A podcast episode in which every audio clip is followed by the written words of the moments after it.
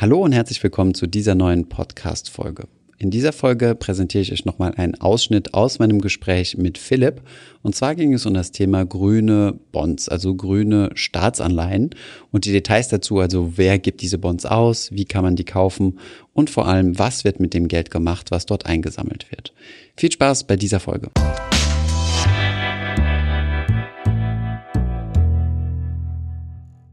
Jetzt gibt es eine, eine ähm, ja, Art von Anleihen, die du eben ganz kurz angerissen hast, wo ich gesagt habe, sprechen wir gleich mhm. drüber, und zwar das ganze Thema Green Bonds. Ja. Ähm, wir haben auf unserem Kanal schon einige Videos zum Thema ESG-Investing oder, oder grünes Investieren, nachhaltiges Investieren, ethisch korrektes Investieren und so weiter gemacht, mhm. wo man quasi statt jetzt ein ganz neutral, also ein marktneutrales Portfolio zu kaufen, ähm, nicht alle Werte kauft, die zum Beispiel in so einem MSCI World drin sind, sondern gewisse ähm, Firmen rausschmeißt, zum Beispiel Rüstungsunternehmen, Tabakproduzenten, Alkoholproduzenten oder sowas.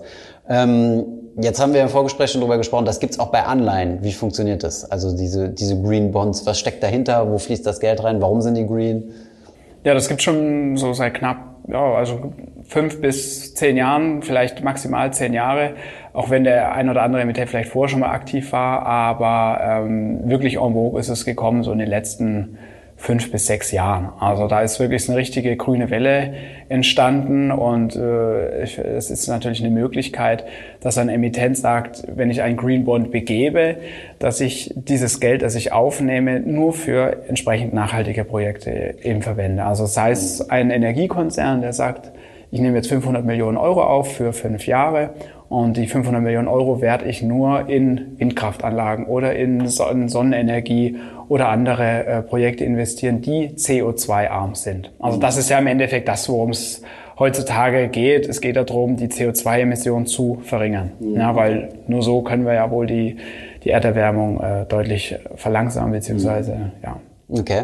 Und ähm, wie sieht das aus? Also du hast von dem äh, von dem, einem deutschen Green Bond gesprochen. Mhm. Äh, wie, wie kann Deutschland green sein? Also was wird dann da investiert oder könnte man sich vorstellen, woran investiert wird? Ja, also die Bundesrepublik Deutschland hat das auch vor, dieses Jahr jetzt zum ersten Mal noch zu machen. Das ist zu erwarten. Äh, im Ende August wird es da wohl deutlich mehr Informationen geben. Bislang ist nur bekannt, dass im September der erste Green Bond begeben werden soll. Es soll wohl ein zehnjähriger Bond geben, der so im Volumen acht bis zwölf Milliarden sich befindet. Und äh, klar, jetzt äh, schlagern vielleicht bei dem einen oder anderen die Ohren, wenn man so einen Betrag von acht bis zwölf Milliarden denkt. Aber äh, ja, wenn, wenn man dann so sieht, auf, auf was für ein Volumen runtergerechnet, ist das ja eigentlich prozentual sehr wenig. Mhm. Und andere EU-Staaten sind ja schon deutlich weiter. Also Frankreich beispielsweise macht da schon sehr viel und auch in einem langen Laufzeitenbereich. Wo wird dann investiert?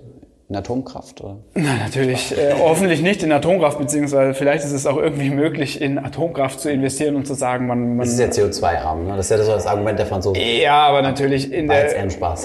ja, aber natürlich ist es, ist es von der kompletten Abwägung natürlich auch schwierig äh, zu verargumentieren. Aber in Deutschland ist dann durchaus vorstellbar, dass natürlich dann Projekte in der Privatwirtschaft unterstützt werden oder eben auch, äh, sei es in die Entwicklung oder sei es in die Forschung, äh, Geld investiert wird, die sich äh, mit, mit, äh, mit der Industrie befasst, die deutlich äh, CO2 reduziert arbeitet. Ja. Mhm. Oder eben Produkte herausbringt, die, die sowas schaffen. Dann. Und gibt sowas, ja, gibt es auch bei Unternehmensanleihen, ne, hast du gesagt? Also gibt es durchaus. Also wir haben irgendwelche Namen von Green Bonds äh, von irgendwelchen Unternehmen? Ja, aus Deutschland äh, beispielsweise haben wir das schon von, von verschiedensten äh, Automobilherstellern haben wir es schon mal gesehen. Dann haben wir es jetzt interessanterweise, ich glaube letztes Jahr hatten wir es mal auch von einem Energiekonzern gesehen, von der ENBW, an der Energie Baden-Württemberg hatten wir es gesehen. Mhm. Dann äh, hatten wir es auch schon von Telekommunikationsanbietern Jahren gesehen. Also es ist, wie ich kurz, also wie ich sagte, es ist sehr en vogue, also es ist so ein bisschen eine grüne Welle entstanden und jedes Unternehmen versucht da was zu machen oder jedes Unternehmen muss da auch was machen,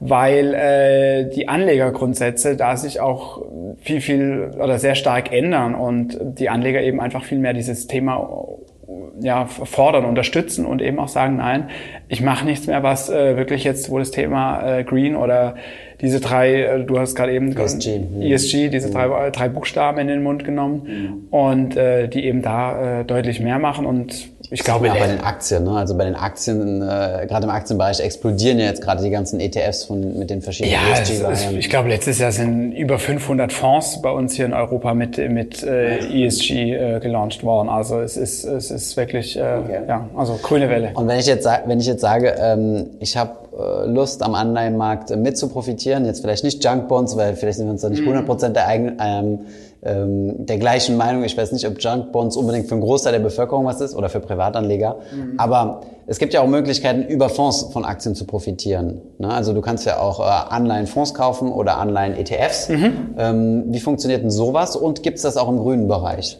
Das gibt's auch im grünen Bereich durchaus. Also können wir jetzt vorstellen, wenn jetzt der gerade für was den Staatsanleihenmarkt angeht, äh, da deutlich mehr Emissionsvolumen vorhanden ist, dass sich dann auch das alles ein bisschen mehr diversifiziert. Also es gibt, es gibt gerade ETFs, wo natürlich dann einfach Emittenten gewichtet sind äh, oder deutlich stärker gewichtet sind, die eben auch schon viel, viel mehr Anleihen emittiert haben im, im grünen Bereich. Mhm. Und äh, das entwickelt sich alles sehr, sehr, sehr, sehr stark. Und äh, ja, okay. Und ähm, ja, wie stellt sich das da? Also wie kann ich mir so einen Anleihen-ETF vorstellen? Ist das wie bei den Aktien? Kauft er einfach die Anleihen und äh, weißt du vielleicht, was es so ein bisschen für Ausgestaltungen gibt? Also es gibt mhm. ja, ja kürzer laufende, lange, länger ja, laufende. Ja, es gibt, es gibt dann bestimmt, oder es gibt eine Benchmark dann, die sich damit befasst. Äh, ich meine, bei, bei ETFs haben wir das jetzt mal ganz einfach bezogen, auf DAX bezogen, ETF DAX, ja, 30 Titel. Darin wird investiert, entsprechend eben der Gewichtung. Und äh, sofern es da von verschiedensten Datenanbietern natürlich dann einen ESG-Index geben wird, mhm. äh, könnte ich mir durchaus vorstellen, dass sich dann eben ETF-Fondsanbieter daran orientieren. Ich oder meinte für die Anleihen halt. Ne? Ja, genau. Mhm. Also das wird es dann für den Anleihenbereich, gibt es ja wahrscheinlich schon. Ja, okay. Oder gibt es also, schon. Also dass es dann einen Index gibt, okay. Und ähm, bei, bei ganz normalen Anleihenfonds, wie, wie funktioniert das? Also ist es, ist es ähnlich wie bei Aktien? Also da werden einfach die Anleihen gekauft, weil oder gibt es da auch Indizes? Fragen wir es mal besser da, so. Da gibt, also es auch, da gibt es auch Indizes, ja. Ähm, vorrangig aber ein bisschen mehr auf äh, Rating bezogen, also heißt AAA bis Single A, also dreifach A bis einfach A. Mhm. Das sind dann drei Ratingstufen oder eben einfach äh, dreifach A bis dreifach B minus. Das ist dann der Bereich, den wir vorhin hatten, wo wir darüber gesprochen haben. Das sind dann wirklich äh, Anleihefonds, die sagen, hier, wir investieren nur in Investment Grades und nicht in Foreign Angels, weil die sind ah. ja dann draußen. Ah, okay, verstehe.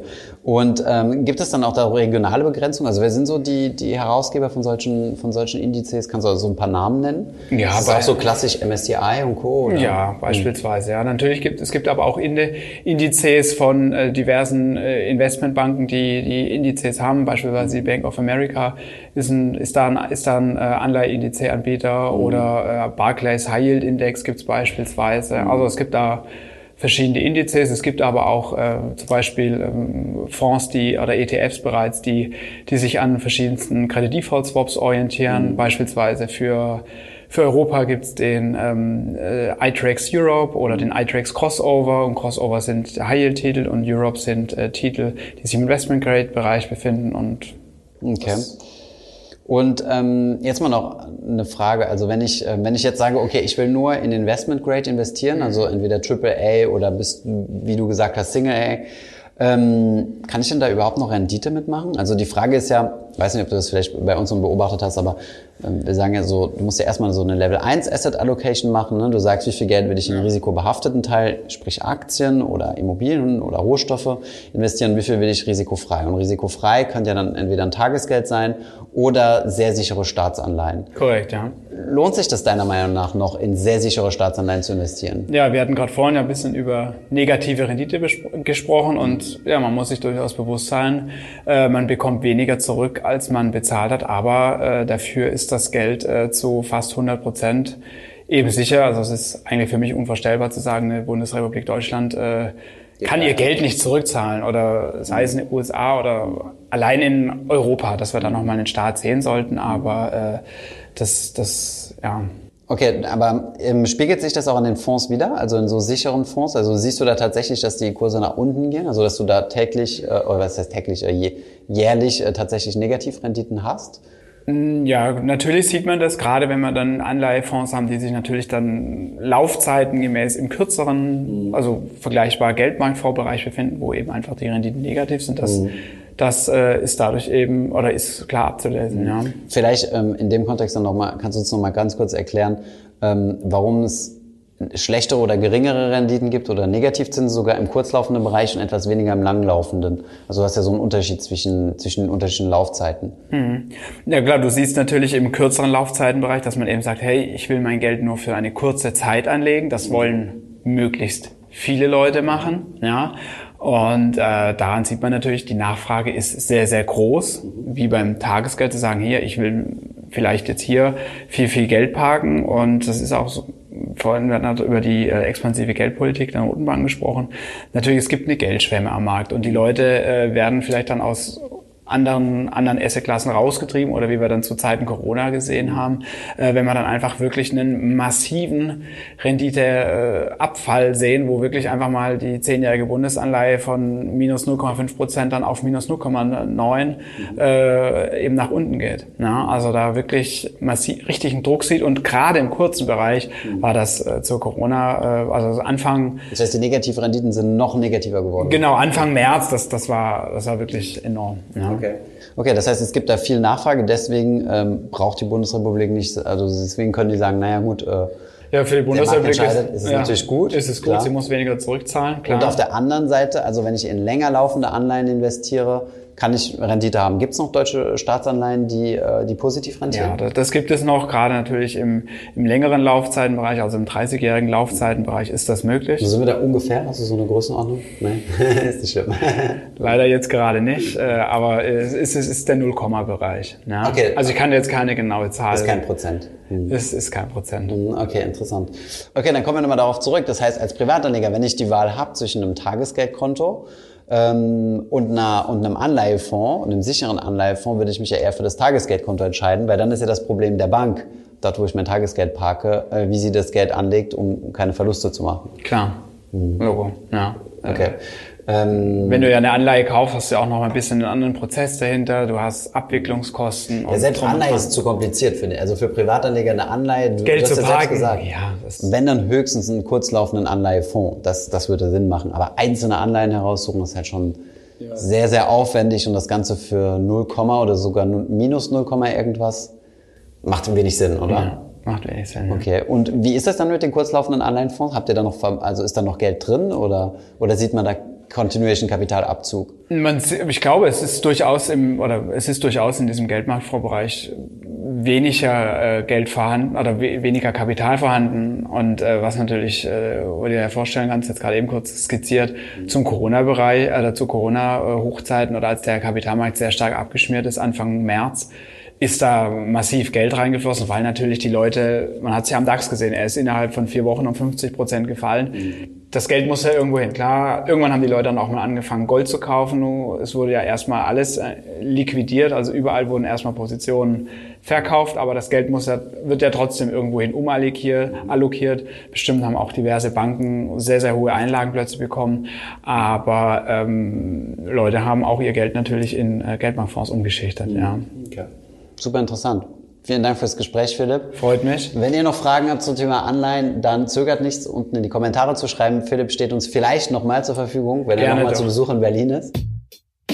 Ich hoffe, diese Podcast-Folge hat dir gefallen. Wenn ja, dann zöger doch nicht in deinem Umfeld über diesen Podcast zu sprechen, bei Freunden und Bekannten.